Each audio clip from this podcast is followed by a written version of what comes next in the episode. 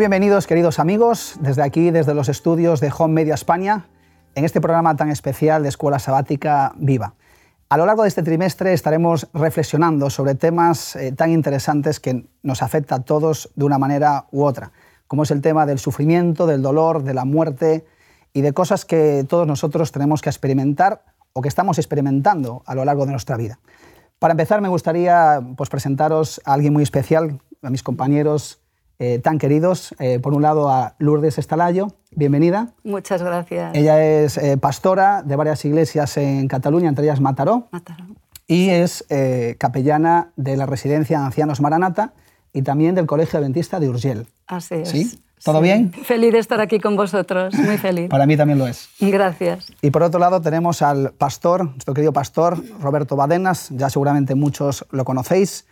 Eh, también es escritor de algunos libros muy interesantes, que algunos de ellos los citaremos aquí en estos programas. ¿Cómo está Roberto? Pues mira, estoy encantado porque este, esto de tener a vosotros, que habéis sido alumnos míos, eh, de colegas y compañeros en un programa como este, pues me llena de satisfacción, porque me muestra que el relevo ya está y los que ya pues hemos peleado, la buena batalla durante un rato.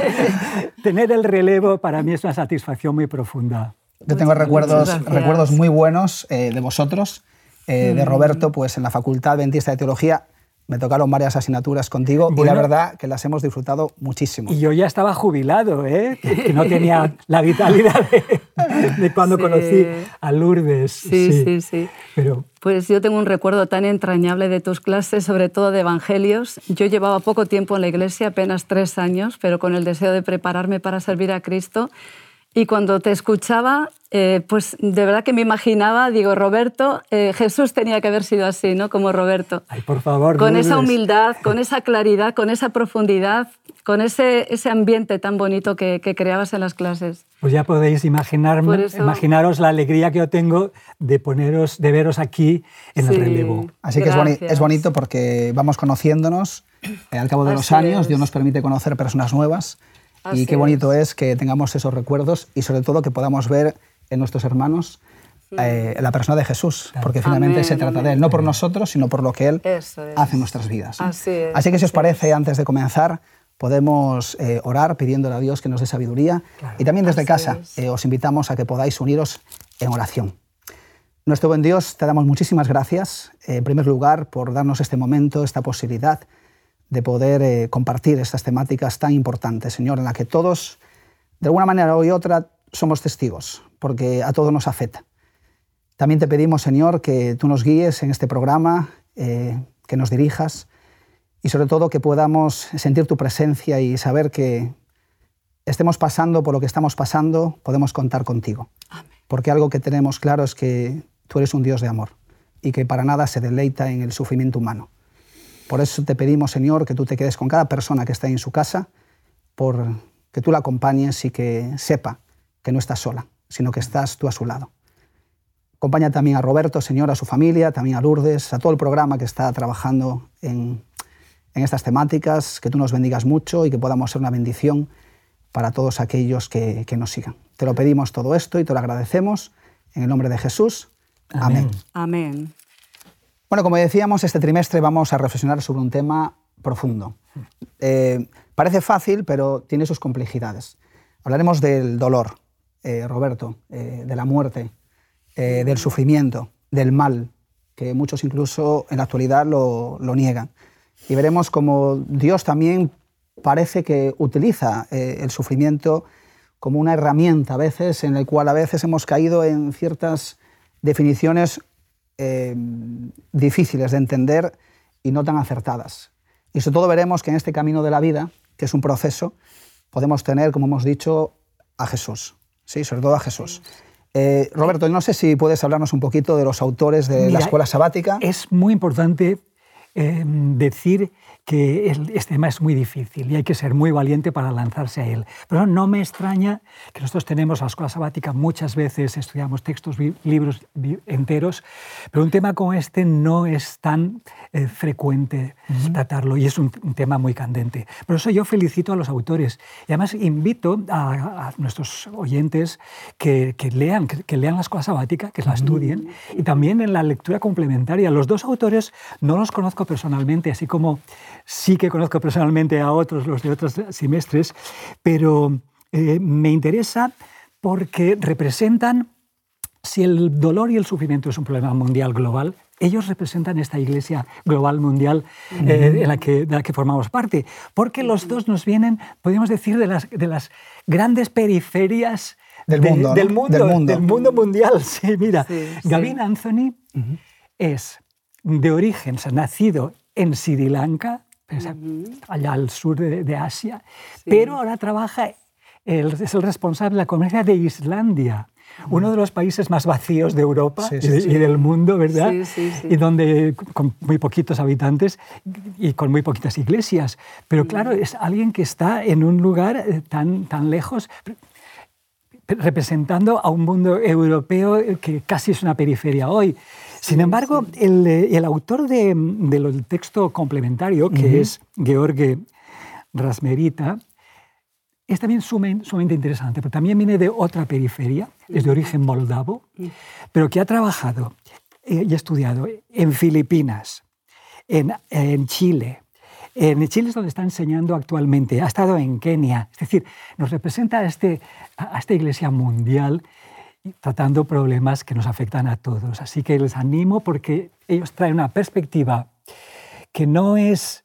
Eh, no, está, no está deformada por una, una tendencia, solo, sino que está enriquecida por numerosas aportaciones que todas las culturas pues, tienen y que es importante poder dirigirse a las sensibilidades diferentes ante problemas como estos. Porque a veces, a veces en estos temas que eh, son tan de día a día y que nos afectan a todos todos los días, pero sin embargo es como que tenemos cuidado de tratarlos porque no va a ser que nos equivoquemos en, sus definiciones. Así que está muy bien mm. que podamos tratar este, esta temática tan importante y más en este tiempo, donde el mundo está clamando de dolor y de sufrimiento mm. y sobre todo no pretendemos, ¿verdad? No podemos pretender dar todas las respuestas porque la Biblia tampoco nos da todas las respuestas, todo no lo podemos comprender, pero sí que sería bueno tomar conciencia de que esto es una realidad que a todos nos afecta y sobre todo eh, dar herramientas, sobre todo herramientas de la palabra de Dios,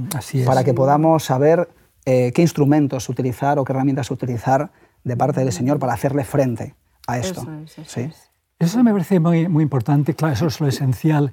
Y me interesa, volviendo un poquito a los, a los autores, que a pesar de que ellos vienen de, de medios mm, muy diversos, mm, no entran en conflicto con las grandes eh, corrientes que hay sobre la cuestión del dolor hoy. Yo, si me permitís, como, como viejo profesor, de cuando en cuando haré el, el puente con la cultura que nos rodea, ¿verdad? Porque la cuestión del dolor se enfrenta hoy el yoga, es decir, decir, mm, yo me encuentro mis técnicas para aislarme del dolor. O sea, los caminos no son... O sea, nuestro, nuestro programa de escuela sabática nos lleva por otro camino, que es el camino de la Biblia. Y, y, se deja de lado cosas que no es que no sean importantes, son interesantes. De cuando en cuando yo os lanzaría alguna idea. lo del yoga, lo de... Por ejemplo, no menciona prácticamente nunca la cuestión de los milagros, que es la solución al dolor de muchos grupos carismáticos, o sea, gente que se considera muy evangélica y sin embargo buscan la solución por la vía del milagro, que es una vía mm, que solo es de Dios, ¿verdad? Sin embargo, mm, la Biblia no va por ese camino eh, de una manera tan directa. o por la negación del dolor, ¿verdad? Del, mal también. Del mal, etcétera, por la vía filosófica, así que tenemos mucho que aprender. Me gustaría, si os parece bien, eh, tomar un punto de partida ya en este primer programa eh, bueno, yendo a la, persona más interesante, para mí más importante para nosotros, ¿verdad? Eh, que es eh, Jesús. Y me gustaría empezar pues, leyendo en el Evangelio de Mateo capítulo 26, un texto pues, muy conocido, versículo 38. Mateo 26, 38 es el momento donde Jesús se encuentra en el de Semaní, en la antesala de la crucifixión, donde él dice, pues, dice el 37 que Jesús empieza a, entristecerse y angustiarse en gran manera. Y el versículo 38, Jesús declara así, estoy tan abrumado de tristeza hasta el punto de morir. Mm. Jesús, está hablando de Jesús, tan abrumado de tristeza hasta el punto de morir. Y luego en el capítulo 27, versículo 46, pues él hace también esta, esta pregunta, ¿no? que es un poco lo que todos nosotros podemos estar viviendo como cristianos o que hemos vivido, eh, que es, eh, Padre, Padre, ¿por qué me has abandonado? Mm. Eh, yo no sé si dentro de la, de, la mentalidad cristiana, esto es una frase que todos en un momento hemos podido sentir. no sé si hay algún sufrimiento más que pueda definir que lo que dice Jesús aquí, que es sentirse abandonado por el Dios en el que tú crees. Y yo creo que este punto de referencia nos va a servir para todos los programas, porque lo que yo quisiera decir aquí es que Jesús nos entiende. Jesús nos comprende, porque Él le dolió mucho en esta vida y sufrió mucho. Y hay una pregunta para ti, Roberto, a ver si te atreves. Eh, eh, ¿Es lo mismo dolor que sufrimiento? Pues no. Vamos a ver, Vamos a ver aquí. si quisiéramos eh, hilar muy fino, nos encontraríamos en los, con los diccionarios con numerosas definiciones. Pero en el lenguaje común, muchísimas veces mm, decimos una, expresión por otra. técnicamente, los expertos, y bueno, yo, he trabajado con en, el libro, que hablaremos un día quizá de él. Sí, el de frente, frente al dolor. Empezamos por ahí, eh, a ver cómo definir el dolor, que no hay definiciones muy fáciles, no se puede medir, muy difícil de medir. Esto la gente, es que me duele aquí. Sería, los médicos quisieran encontrar algo para poder medir el dolor, pero no lo, no lo hay, ¿verdad?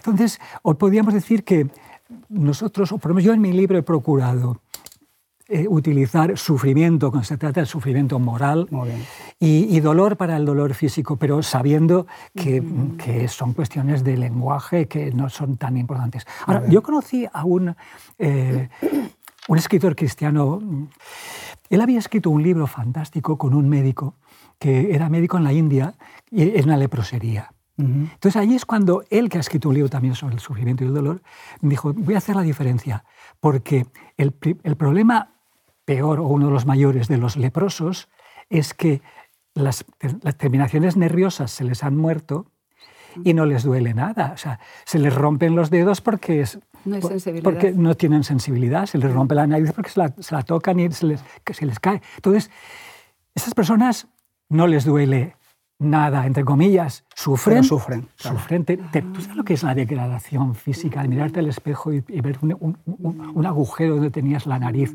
o, perder los dedos. O sea, por eso eh, es terrible, ¿verdad? Y esta diferencia, pues, si no es tan importante desde el punto de vista teórico, pues en la práctica sí que hay una cierta diferencia. Nos ayuda un poquito a, separar, porque el dolor entonces podríamos, hay, hay, remedios un poquito lourdes para el dolor. Y luego, ¿sabéis? El tema del dolor a veces lo veo un poco subjetivo, porque es cierto, como muy bien Pastor Badenas, eh, lo asociamos con un momento pues, de, pues, una herida, una operación, una afectación física. Pero cuando una mujer, por ejemplo, está dando a luz, pues el dolor es impresionante, pero sin embargo hay una esperanza, hay una actitud de decir, vale, sufro para algo bueno que va a suceder, ¿no? Sí, sí. Normalmente el dolor nos recuerda que hay algo que está yendo mal en el cuerpo. Sabéis que es un aviso. Entonces hay dolores que son buenos porque es la forma de poder atajar, de poder atacar una dolencia, poder cogerla a tiempo. Pero normalmente, pues lógicamente queremos evitar el dolor. Porque Dios no nos ha creado para que suframos. que no. Pero ese carácter subjetivo que desde el dolor es muy real. Ahora me reía porque estaba escuchando, me, estaba acordando de una entrevista con, eh, con Rafa Nadal, con un tenista, que, que decía, mm, había triunfado en una en una competición, muy difícil y decía, hoy mira que he sufrido a gusto. Sí, sí, ¿Cómo se puede sufrir a gusto? ¿verdad? Es verdad, es verdad, es verdad. Hay, una, una, mm. declaración aquí de Elena de Guay, eh, hablando de, de, Jesús, que dice, la cruz es para nuestros sentidos entorpecidos una revelación de dolor que desde su, comiendo, desde su comienzo produjo el pecado en el corazón de Dios. ¿no? todo, todo dolor también lleva un sufrimiento. también lleva a algo mucho más profundo. Y, mucho más... cuando va allí ya, es, ya, va más lejos que el, que el dolor, ¿verdad? Porque, como tú decías, mm. para el dolor eran analgésicos, para el dolor de muelas, para una epidural, para un parto, algo hace, ¿verdad? Pero el, el sufrimiento profundo que afecta a nuestra incluso nuestra, nuestra, fe, toda nuestra fe, todo nuestro, ser, ahí es, es, el que nos vamos a meter y dejaremos a los médicos el que se ocupen de analgésicos y de, y, de, técnicas de relajación. Eh, hay muchos remedios para el dolor, sobre todo en la sociedad occidental, que hay casi pastillas para cualquier cosa, pero el sufrimiento, lo que tiene que ver con ese dolor espiritual, interior, una depresión, una ansiedad, la pérdida de un ser querido, una violación, un abuso, ¿verdad? Nos vamos a centrar en eso. Eso, a ver dónde mm. vamos a ir ahí, porque eso sí que, mismo los psiquiatras dicen que ese tipo de dolores son muy difíciles de, tratar. Y ahí es donde entra, desde el punto de vista bíblico, pues entra ahí el papel de, la, de Dios, el papel de Jesús. Eh, el papel de la fe, de la esperanza, del amor, todas estas cosas. Ahí entramos tú y yo en muchas de estas cosas, ¿verdad? Yo he trabajado muchos años para el Departamento de Educación y Familia y uno de los mayores problemas que tenemos en algunos países eh, entre los estudiantes es el bullying, es decir, hacer sufrir a un niño con la manera de tratar, los insultos, el, el, desprecio.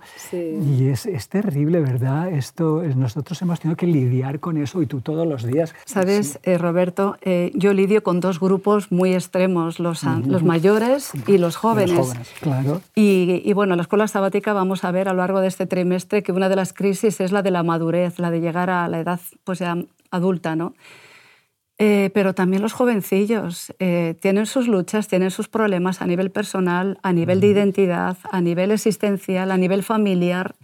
Vivimos tiempos muy complicados y muchas veces los progenitores no están al lado de ellos y crecen sin un rumbo, sin una orientación y tienen sus grandes crisis, sus grandes problemas. Totalmente. Entonces, eh, hoy en día el sufrimiento, desgraciadamente, lo encontramos en todos los grupos de edad. Las sociedades occidentales que tienen muy pocos hijos, como en España, y tienen uno solo o, poco más, sí. los niños hiperprotegidos, pero al, mismo tiempo de hiperprotegidos abandonados. Entonces, estos niños no, tienen cero resiliencia. Yo me he tenido que dedicar a dar cursos de, para, de resiliencia para la, para la educación en la resiliencia a los padres.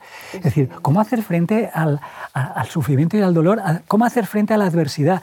Y este, este, este trimestre nos va a ayudar mucho, espero que nos ayude mucho en esta... Una, este una, pregunta que, que os hago así un poquito más personal, para que no todo quede en una especie de discurso, sino algo más a lo personal. Eh, ¿Cómo os ha ayudado, os ayuda a vosotros el hecho de saber que Jesús eh, está ahí? Eh, que, aquellos que nos están escuchando eh, que dirán, bueno, pero ¿cómo es esto? Eh, ¿Qué ha significado para, para ti, Lourdes, por ejemplo, el hecho de saber que Jesús siempre está ahí, que has podido contar con Él, que te ayuda, que te guía? nuestra verdadera fe se manifiesta en estos momentos cuando tenemos una crisis, cuando sufrimos. Dios nos ha creado para que tengamos paz, para que tengamos armonía, para que seamos felices y buscamos esa felicidad continuamente, pero a veces por las circunstancias de la vida, tristemente, eh, se rompe esa armonía. ¿no?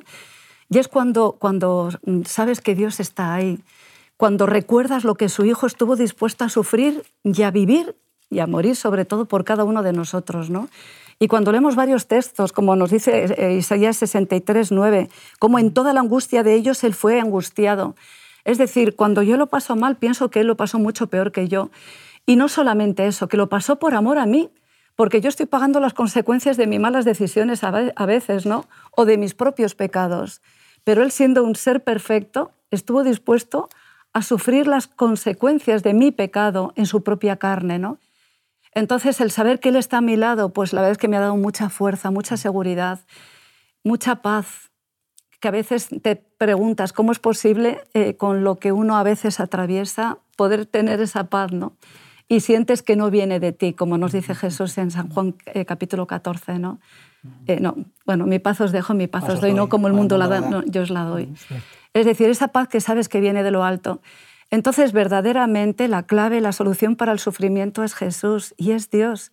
Hoy en día los psiquiatras se vuelven locos intentando recetar eh, ansiolíticos, otro tipo, tipo, de psicofármacos que simplemente lo que hacen es tranquilizar ese sistema nervioso, pero no dan la clave al sufrimiento.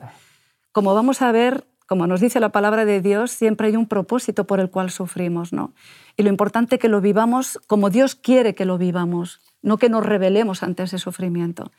Por eso saber que Jesús está a nuestro lado, que Él es nuestro pastor, como vamos a ver, el que nos guía, el que nos lleva por sendas de justicia, el que nos ayuda, pues eso nos llena de paz dentro del sufrimiento. Ahí es donde acabas de mencionar mi.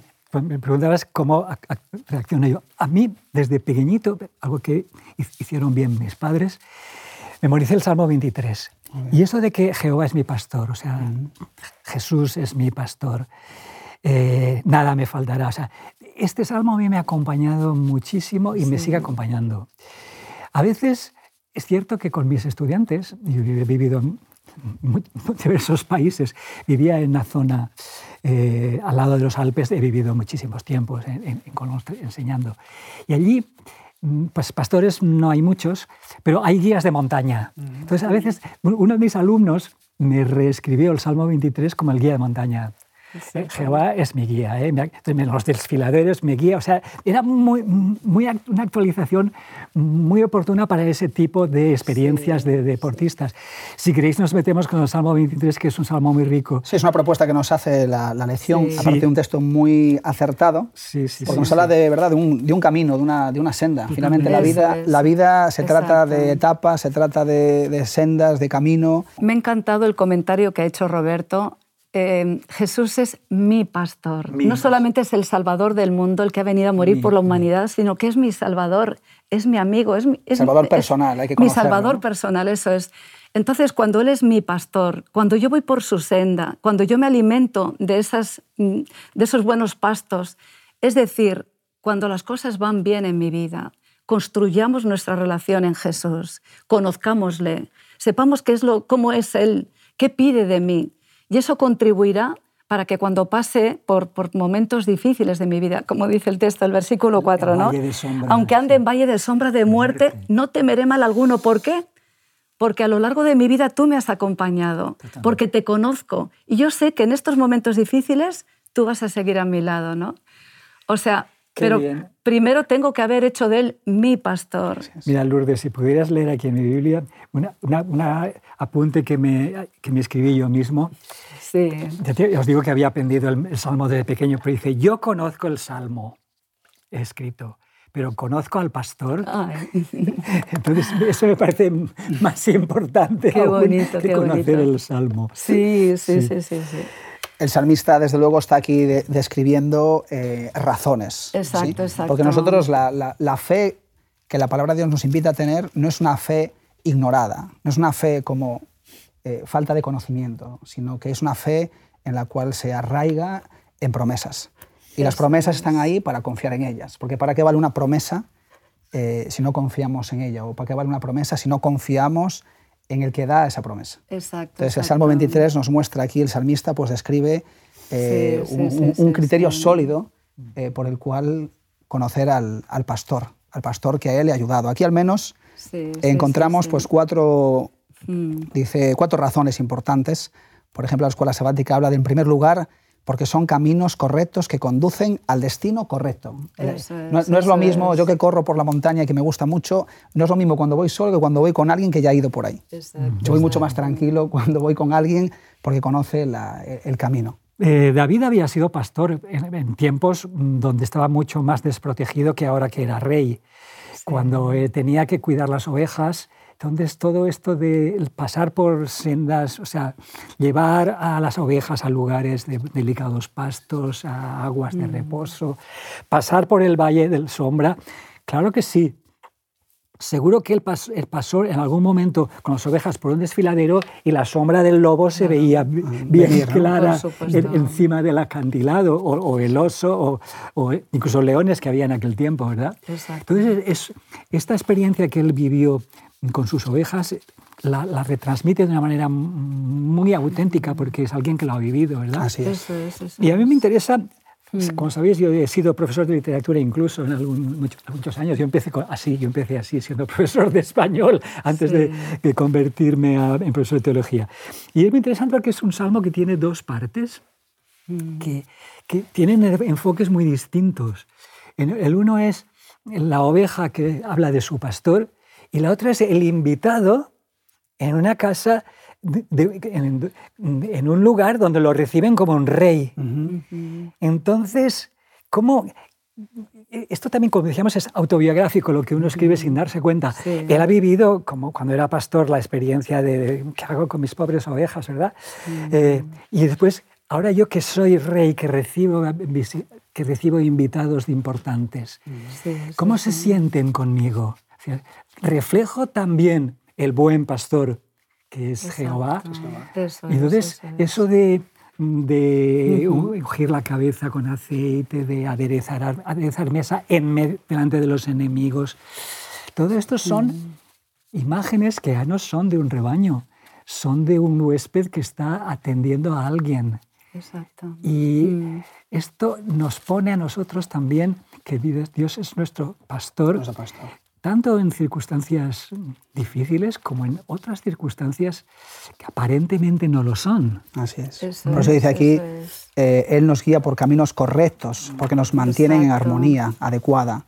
En tercer lugar, son caminos correctos porque nos capacitan para ser las personas correctas, igual que el pastor. Mm. Y en cuarto lugar, son caminos correctos porque nos dan el testimonio acertado a medida que nos vamos transformando en personas correctas. Sí, bueno, muy bueno, muy bueno. Queridos amigos, se nos ha ido el tiempo.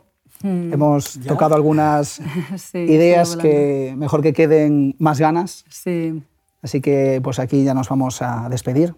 Queridos amigos, que Dios os bendiga. Sea por lo que estemos pasando, podemos acudir al, al pastor, a nuestro buen pastor, porque nos comprende y nos conoce. Nos vemos la semana que viene. Que Dios os bendiga. Te invitamos a tener una experiencia más allá del sábado, convirtiendo tu unidad de acción en una iglesia de hogar, en donde la Biblia, la oración intercesora, la fraternidad y la testificación sea vuestro estilo de vida. Así experimentaremos un poder renovador en la iglesia y en el cumplimiento de la misión.